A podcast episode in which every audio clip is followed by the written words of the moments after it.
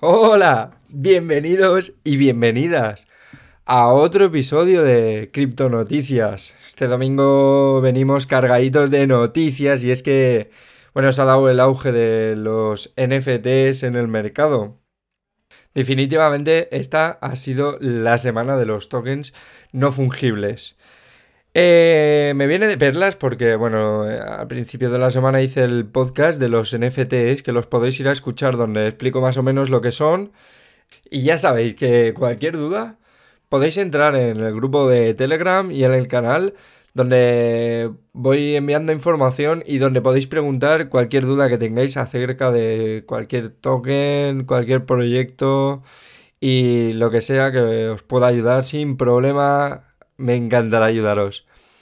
Eh, bueno, también tengo Twitter por si me queréis seguir. Y nada, ¿no? Vamos a empezar a ver con las primeras noticias. A ver.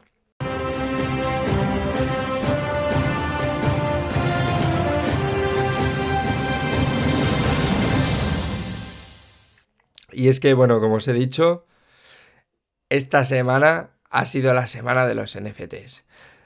Muy bien, ¿y cuál es la primera noticia?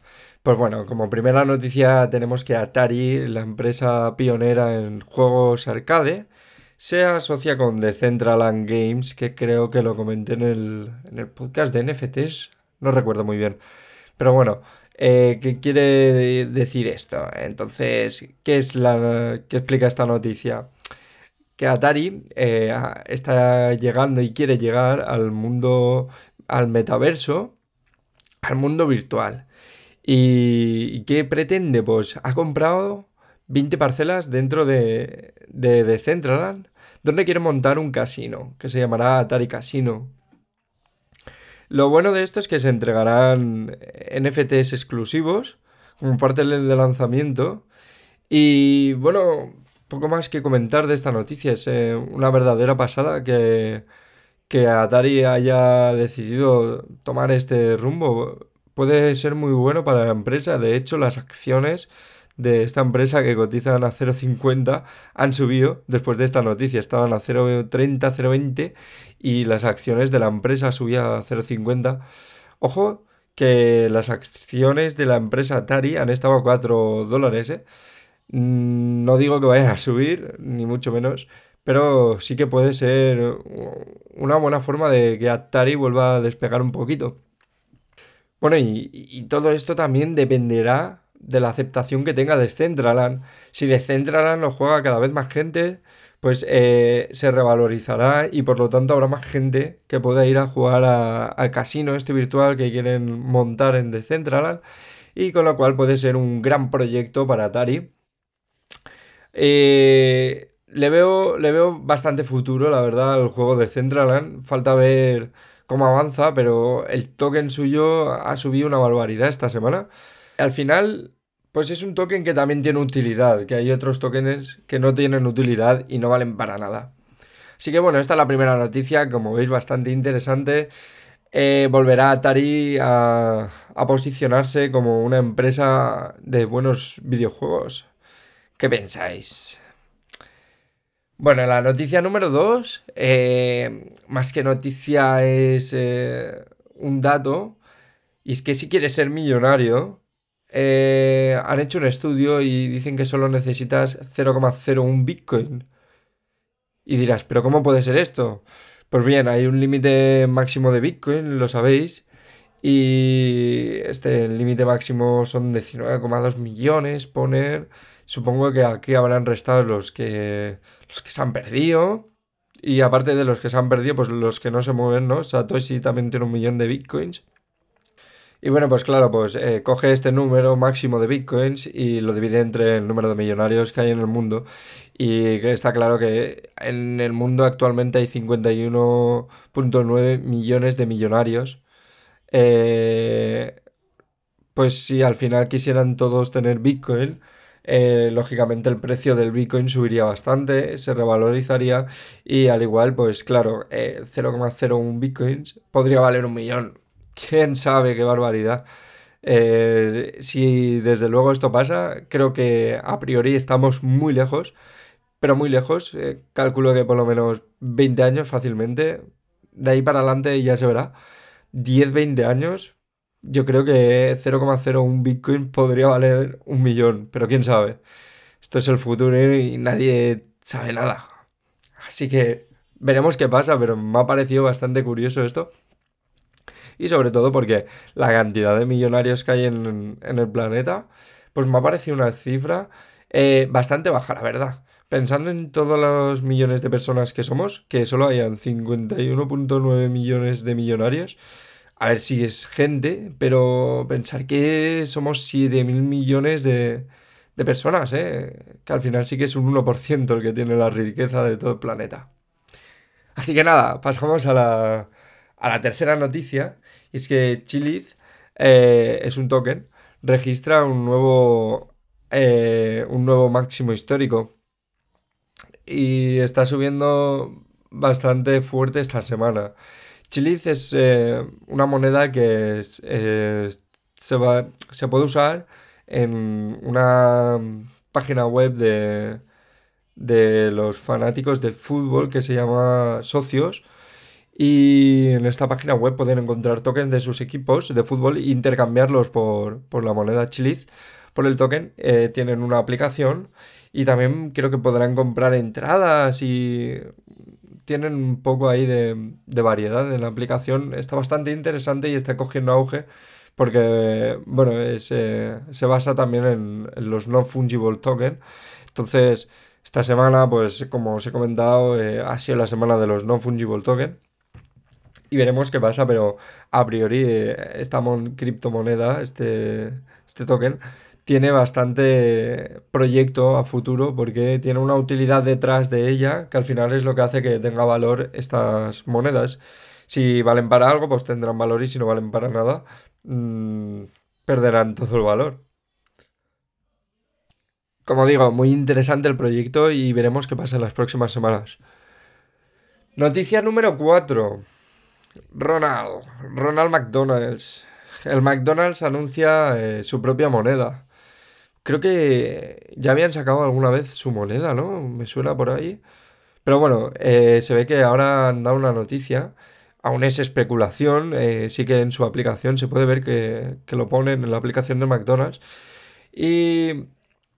A ver, McDonald's pues se podría beneficiar mucho de, de, sacar su propia moneda, ya que como es una multinacional está en muchos sitios del mundo podría operar con la misma cantidad de...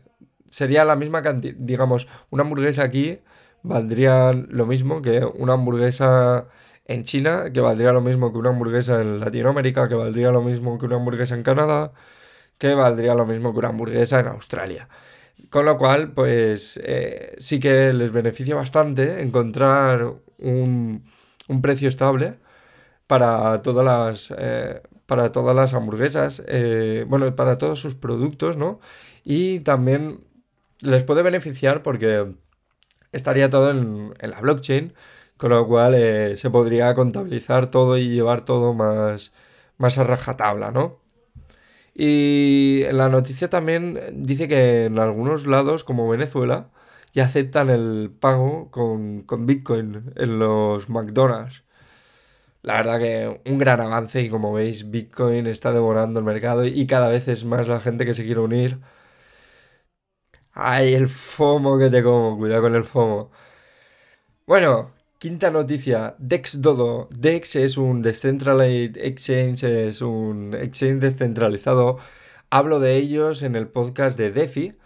Eh, bastante interesante ese podcast. Y bueno, Dododex sufre un ataque de 3,8 millones. Eh, luego se ve que recuperaron 1,8 millones, o más bien los devolvió el, atacante. Y bueno, también os comento en el podcast de DeFi que un inconveniente grande de estos exchanges eh, son los contratos, que si están mal programados y alguien encuentra el fallo, los puede usar en su beneficio. Entonces puede extraer de las liquidity pools, eh, puede extraer eh, pues activos, eh, bien sea Ethereum, bien sea Dash, bueno, cualquier colateral que haya en estas piscinas, lo puede extraer y, quedárselo y hacer un mal uso del contrato a su favor. Bueno, y sexta noticia. ¿Qué tenemos en la sexta noticia? Y es que es bastante interesante que ya estamos viendo aplicaciones de la blockchain en, el mundo real y aplicaciones que, que, ojo, se están metiendo gente importante a trastear con ellas. Bueno, la sexta noticia es que en el Museo Julio Romero de Torres de Córdoba, en España, eh, están usando la blockchain. Eh, en esta aventura se ha unido DigiArt, eh, la Fundación Telefónica y también la Fábrica de, Nacional de Moneda y Timbre, que, bueno, lo que quieren es empezar a poner blockchain en los cuadros, aplicarla para que, bueno, al final pues sea mejor la, seguridad de, los cuadros, su transporte, si se subastan que sepan de quién es, porque quedaría registrado en una blockchain. Y como vemos, el, el NFT está ganando mucho terreno al arte antiguo. Cada vez se está mirando de digitalizar todo y al final yo creo que es ahora sí un, un avance muy potente y, ya que lo estén haciendo los museos y más con estas empresas como puede ser Telefónica y ya no Telefónica sino la Fábrica Nacional de Moneda y Timbre que es eh, el banco que, imprime dinero ¿no? aquí en España entonces vemos que es una, una verdadera tendencia a ir por esta ramificación eh, bueno, DigiArt y Telefónica han hecho la aplicación que se llama Pucart y la fábrica de moneda y timbre se encargaría de generar en el reverso de las obras un tag que sería por el cual se añadirían a la red, que esta red sería la de Ethereum. O sea que vemos que Ethereum también importante como, como red. Eh, están saliendo más redes, eh, me refiero a Cardano, a eh, bueno, Matic no, Matic es una solución de segunda capa, está saliendo más como Chem, eh, pero al final, bueno, como veis, Ethereum ya tiene mucho, la red de Tron también. Ethereum ya tiene mucho mercado. Así que bueno, vamos con la séptima, la séptima noticia. Y tenemos en la séptima noticia la colección de no fungible token de Beeple que ya deberíais de haber escuchado algo de, este hombre. Y es que, bueno, esta colección se ha vendido por 69 millones esta semana. Eh, ha sido el, el no fungible token. Ahora sí que hasta el momento el más caro que se ha vendido. Y creo que lo han comprado todo con Ethereum. Se han pagado el precio de 69 millones en Ethereum. Eh, es un collage de 5.000 imágenes que se llama Los primeros 5000 días y lo podéis buscar. Y bueno, Beeple se ve que es eh, también un artista muy famoso en, los no fungible token. Mm, yo he visto el collage y eh, sí que está bonito y, está guapo, ¿no? Pero no, pagaría esta barbaridad de dinero. Antes me compraría los CryptoKitties que me parecen más, más monos y me compraría también un terrenito en Decentraland al lado de la playita que quién sabe si el juego en un futuro pues coge mucho éxito, se podrían revalorizar muchísimo las tierras en Decentraland. También pensar que son limitadas. Bueno, eh, como octava noticia, os traigo la, la CNMV, la Comisión Nacional de Valores de España, pues que está otra vez rechazando esas criptomonedas. Está apuntando contra las criptomonedas. ¿Qué les pasa a la CNMV? Eh, la CNMV es, eh, bueno, sí, la Comisión Nacional de, Mercado de Valores. Y, bueno, los reguladores se muestran contrarios a las criptomonedas. Reconocen que el sector no cuenta con regulación y también argumentan que tiene una complejidad técnica, una volatilidad y escasa liquidez de criptomonedas. Em, entonces, todo esto dice que les preocupa. Siempre mirando por, por los habitantes. Qué majo esta Comisión Nacional de Valores.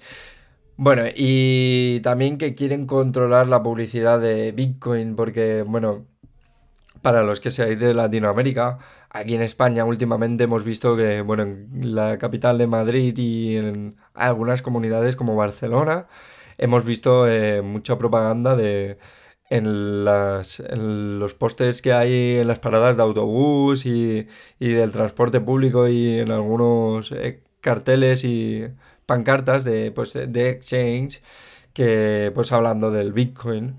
Entonces, pues quieren empezar a controlar esta publicidad porque no les gusta el tema del Bitcoin. Vamos a ver. Eh, voy a opinar un poquito del tema, no me voy a meter mucho porque creo que esta no es mi salsa, pero cómo la Comisión Nacional de Valores, cómo pretende eh, controlar algo que se ha hecho para no controlarse, que tiene volatilidad, creo que ya lo sabemos. Eh, la complejidad técnica, pues también lo sabemos, ¿no? Al final todo es complejo y todo depende de lo que tú quieras eh, aprender del tema, ¿no? O estudiar del tema, desenvolupando así un conocimiento sobre la materia que luego lo puedes aplicar. Entonces, eh, complejidad técnica, todo es complejo hasta que quieres estudiarlo. Y que, bueno, que quieran controlar la publicidad. Aquí ya se empieza a ver que, que las, los grandes tienen miedo, miedo de no poder controlar eh, este, este nuevo paradigma. Pero bueno, al final del artículo también dicen que están muy a favor de la tecnología, que es la blockchain, pero en contra de las criptomonedas, que es el Bitcoin. ¿Quién lo diría? Seguro que compran a escondidas. Bueno, pasamos al, apartado número 9, que hoy he hecho las noticias un poquito rápida, como habéis visto. Y es que quiero dedicarle un rato más al, a la última apartado, la noticia número 9, que es que Buterin, bueno, el creador de Ethereum, uno de los creadores de Ethereum, eh, está ayudando a elaborar una estrategia en contra de la posibilidad del ataque del 51% en Ethereum. Bueno, voy a leeros un poco la noticia antes y luego la, comentaré. Eh, este hecho viene por la implementación del EIP 1559, que es esta propuesta que está destinada a disminuir los costos por la utilización de la red de, Ethereum, esta blockchain de Ethereum, y pagar eh, menos gas. Entonces, bueno, eh, hay un comunicado, una publicación de, de un hombre que se llama Status, que señala que el grupo de en oposición de los mineros, o sea, los mineros que están en, en oposición a que simplemente el IP 1559 ya ha reunido el poder suficiente como para llevar un ataque del 51%.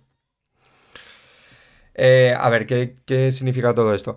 Bien, el 51, un ataque de 51% significa que las redes de, de blockchain y cualquier red de una criptomoneda son, eh, ahora sí que son importantes, son inhackeables, son inalterables, porque la red, digamos, hay 10, 10 ordenadores, ¿vale? Que están distribuidos por el mundo.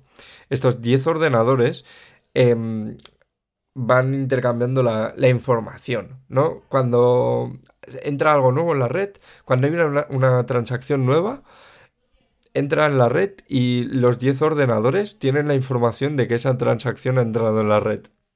Os lo voy a explicar un poco más sencillo. Yo compro un boli y eso tiene que subirse a la red, ¿vale? Entonces, eh, para los 10 ordenadores yo he comprado un boli. los mineros, que son los que cobran por... Eh, digamos que, bueno, cobran, son premiados por hacer la transacción, por decir, sí, eh, Héctor ha comprado un, boli.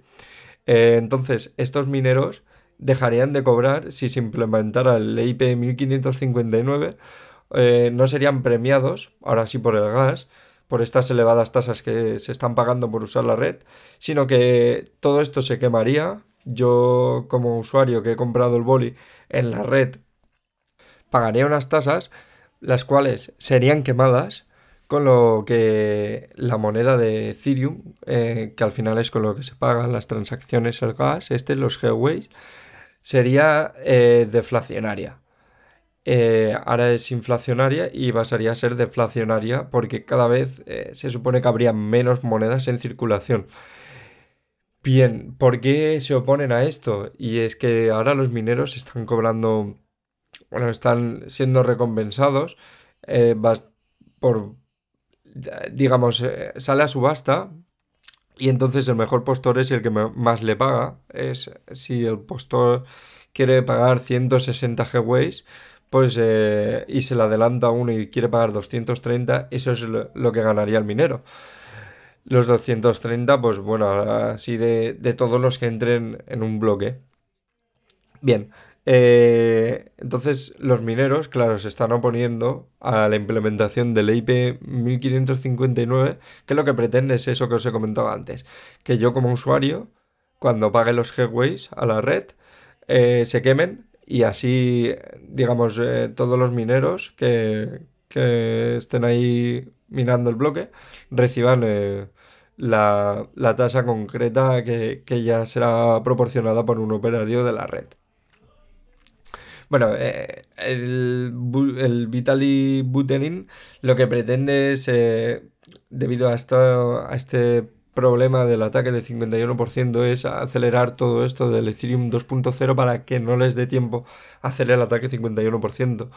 Que el ataque 51% sería que ahora la mitad de la red, digamos, teníamos, recordamos que teníamos esos 10 ordenadores por todo el mundo que saben que yo he comprado el bolígrafo. Y esos 10 ordenadores están de acuerdo en que he comprado el, el bolígrafo. Pero ahora hay 6 ordenadores que dicen que no lo he comprado y 4 que lo he comprado. ¿Y qué pasaría aquí? Bien, pues pasaría que en, la red habría una discordancia, ¿no? Una, digamos, no estarían de acuerdo eh, entre ellos y, claro, en este caso ganarían los seis ordenadores porque son mayoría y ven que esta operación pues es la correcta. Siempre que, que minen ellos el, bloque también, o sea, tienen que ser el 51% y minar el, el bloque. Eh, esto es posible, pero muy difícil. Eh, Ethereum actualmente creo que tiene demasiados mineros como para conseguir que el 51% se vuelva en su contra. Pero bueno, bastante interesante y ya veremos qué, qué pasa con este tema. Y claro, la solución pues es eso, sería sacar Ethereum 2.0 ya con la implementación del IP 1559 y que al final los mineros también seguirían ganando bastante de la red. Eh, lo encuentro un, fallo bastante gordo el que intenten hacer esto contra la red de Ethereum. Una, porque no lo van a conseguir. Y dos, porque eh, Ethereum 2.0 iba a tardar bastante tiempo en salir. Con lo cual iban a tener margen para ganar esa diferencia hasta que saliera Ethereum 2.0. Pero ahora han hecho que se acelere. Con lo cual van a perder este tiempo que hubieran tenido para minar eh, estos nuevos bloques de, de la cadena. Y bueno, para acabar el podcast, vamos a hacer un repaso del incremento de las principales criptomonedas en la última semana. Tenemos en primer lugar a Bitcoin que sube un 21,9%. Después de la bajada que tuvimos en la otra semana de 19,5 hemos visto que nos hemos recuperado. Y no solo eso, sino que hemos subido un poquito. Y es que hemos batido los 60.000, hemos tocado los 60.000. La primera vez que se toca los 60.000 en Bitcoin. ¿Qué pasada? ¿Un Bitcoin 60.000 dólares? Madre mía. ¿Quién lo imaginaría, no? Y luego de segundo tenemos a Ethereum, que sube un 22% también. La semana pasada bajó un 29%, aún le falta recuperarse. BNB eh, sube un 22%. Polkadot sube un 12%. Cardano baja un 3,8%. Después de haber estado subiendo durante las dos semanas anteriores el hard fork y, todo el FOMO que hubo sobre ADA, Cardano. Luego tenemos a Ripple, que lleva tres semanas seguidas bajando. Esta semana ha bajado menos, ha bajado un 0,7%. Y luego tenemos Litecoin, que está subiendo bastante. Ha subido esta semana un 25%. Eh, bueno, las que más han subido estos últimos 7 días han sido Mana, la moneda de Decentraland ha subido un 140%, seguida de la de Mati, que es una solución de segunda capa, eh, y ha subido un 96%. Y la que más ha bajado es eh, Chem, un 46%, seguida de VGX, un 8,2% que no conozco esta criptomoneda o este token, no lo conozco, pero así está en el ranking. Y bueno, comentar de Chem, que ah, como veis ha bajado una barbaridad, ha bajado en la mitad respecto a la semana pasada. Y se debe a que, bueno, tuvo una brutal subida porque iban a hacer un airdrop y ya sabéis que hoy en día los airdrop pues es la cosa que más FOMO crea. Y tenían, claro, el airdrop para el 12. Así que a ver qué pasa, si se recuperará o seguirá bajando. Bueno, hasta aquí el podcast de Cripto Noticias. Ha sido un placer traeros estas noticias esta semana. Espero que os gusten. Que, bueno, como os he dicho anteriormente, os podéis unir al grupo de Telegram. Y nada, un fuerte abrazo. Se despide el servidor y espero veros pronto. Chao.